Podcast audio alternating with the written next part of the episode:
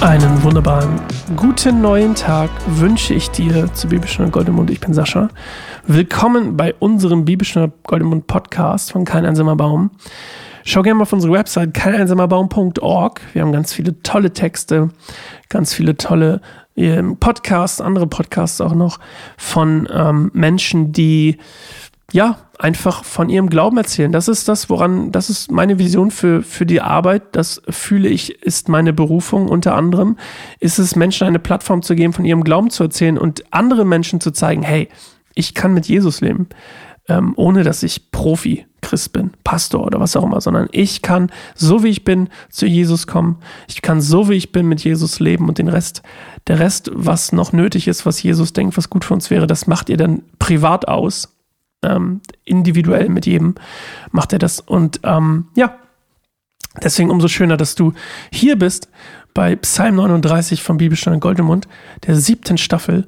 Und wir fangen auch direkt an mit dem mit dem, ja, mit der, mit der Zeit für uns. Und ich habe einfach so über die Folgen jetzt auch schon gemerkt, so die beste Zeit habe ich immer, wenn man einfach still wird und ich kurz vorher noch ein Gebet spreche und wir uns, uns zum Lesen treffen. Also, Jesus, danke, dass du wieder dabei bist, hier bei, bei der neuen Folge. Und ich bete, dass du die, die das hier hören, dass du sie berührst, dass du sie bewegst, dass du sie ja inspirierst, dir zu folgen, dass du wirklich in deinem ja wirklich in dem Kern von dem Wort Inspiration inspirierst, dass dein Geist in uns, dein Spirit in uns ähm, uns bewegt und uns, uns in die richtige Richtung führt und lenkt und leitet.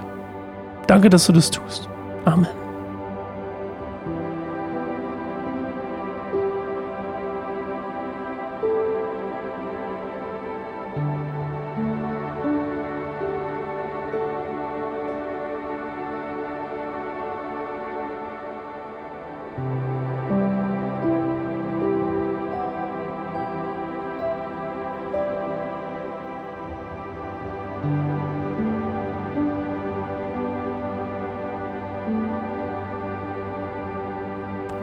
Psalm 39.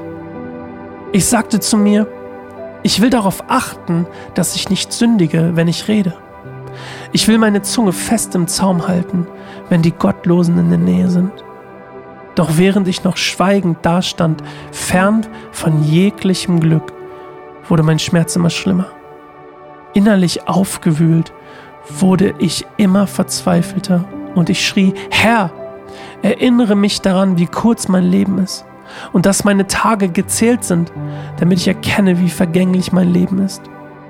Mein Leben währt nicht länger als die Breite meiner Hand und ist vor dir nur wie ein Augenblick. Nur wie ein Hauch ist jeder Mensch, wie sicher er auch steht. Wir sind nicht mehr als Schatten und all unsere Geschäftigkeit führt zu nichts. Wir häufen Reichtum an, den ein anderer ausgeben wird. Worauf kann ich jetzt noch hoffen, Herr? Meine einzige Hoffnung bist du. Befreie mich von meiner Schuld und setze mich nicht dem Spott der Narren aus. Ich will jetzt schweigen und kein Wort mehr sagen, denn du, Herr, hast mich bestraft. Bitte straf mich nicht mehr, denn ich bin erschöpft von deinen Schlägen. Wenn du einen Menschen für seine Schuld strafst, dann zerstörst du sein Leben wie die Motte ein Kleid. Nur wie ein Hauch ist jeder Mensch. Herr, höre mein Gebet und vernimm meinen Hilfeschrei. Verschließe die Augen nicht vor meinen Tränen, denn ich bin dein Gast, ein Reisender auf dem Weg wie meine Väter vor mir. Verschone mich, damit ich wieder froh werde, bevor ich sterben muss und nicht mehr da bin. Ja, das, du merkst, es eigentlich wir hatten jetzt zweimal hintereinander so quasi so eine Paarung. Das ist natürlich das, was, das setzt hier aus Psalm 38 fort, was, was passiert ist. Der einzige Unterschied ist, so gefühlt, würde ich jetzt einfach mal sagen, dass David jetzt nicht mehr krank ist. Also er ist quasi, er, er hat die Hoffnung wieder, er ist wieder da quasi und er, er ist auf dem Weg der Besserung, wenn man so will. Ich weiß nicht, ob er ganz gesund ist, würde ich jetzt vielleicht nicht sagen, aber er ist auf jeden Fall nicht mehr dem Tode nah. Er war es aber. Und das ist das, was er da auch beschreibt, ne, mit diesen ganzen Wörtern. Also der Hauch, das, der, der Handbreit und ähm, was auch immer es noch war. Also das Leben ist nur ein Augenblick, es ist nur kurz, ja. Und es ist vergänglich. Und das sind auch ähm, Lebensweisheiten, die wir heute noch teilweise rum erzählen, so, oder zumindest ähm, die, meine Tage sind gezählt. Das ist ja auch immer noch eine Redewendung, die wir benutzen. Und das ist tatsächlich fast das Gleiche, was auch Hiob beschreibt, übrigens, als er ähm, so einen Moment hat, in dem er merkt, wie kurz sein Leben eigentlich ist, wo er so einen, so einen inneren Moment hat von Erkenntnis darüber, dass das Leben eben äh, sehr, sehr begrenzt ist und seine Lebensfähigkeit sehr begrenzt ist und eben das Leben eines Menschen allgemein sehr kurz ist. Und auch so wie Hiob merkt David das halt unter anderem, während er krank ist und danach. Und das ist eigentlich das, worum es in diesem Text geht. Und ich finde diesen Vergleich auch sehr, sehr, also das finde ich einen krassen Satz. Bitte straf mich nicht mehr, denn ich bin erschöpft von deinen Schlägen. Wenn du einen Menschen für seine Schuld strafst, dann zerstörst du sein Leben wie die Motte ein Kleid. Also, das ist schon krass. Also, es ist ja ein Vorwurf, ne? Würde ich sagen. Du, dann zerstörst du sein Leben wie die Motte ein Kleid. Er wurde ja gestraft für seine Schuld. Wurde also quasi sein Leben wurde zerstört, wie die Motte ein Kleid zerstört. Und ähm,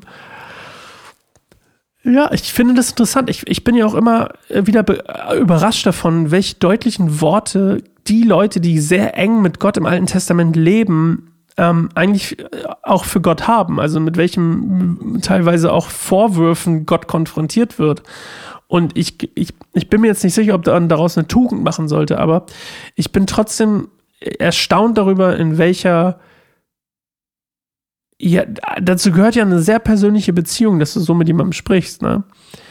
Und ähm, ja, das ist mir auf jeden Fall aufgefallen. Und meine Frage des Tages heute für dich ist eigentlich da so ein bisschen rangeknüpft.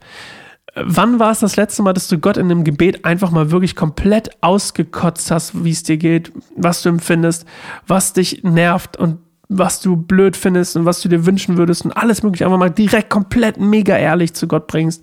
Das würde ich mir heute für dich wünschen, dass du das mal machst, weil Gott kennt deine Gedanken sowieso schon. Wenn du es denkst und du nicht ins Gebet packst, macht es das nicht besser.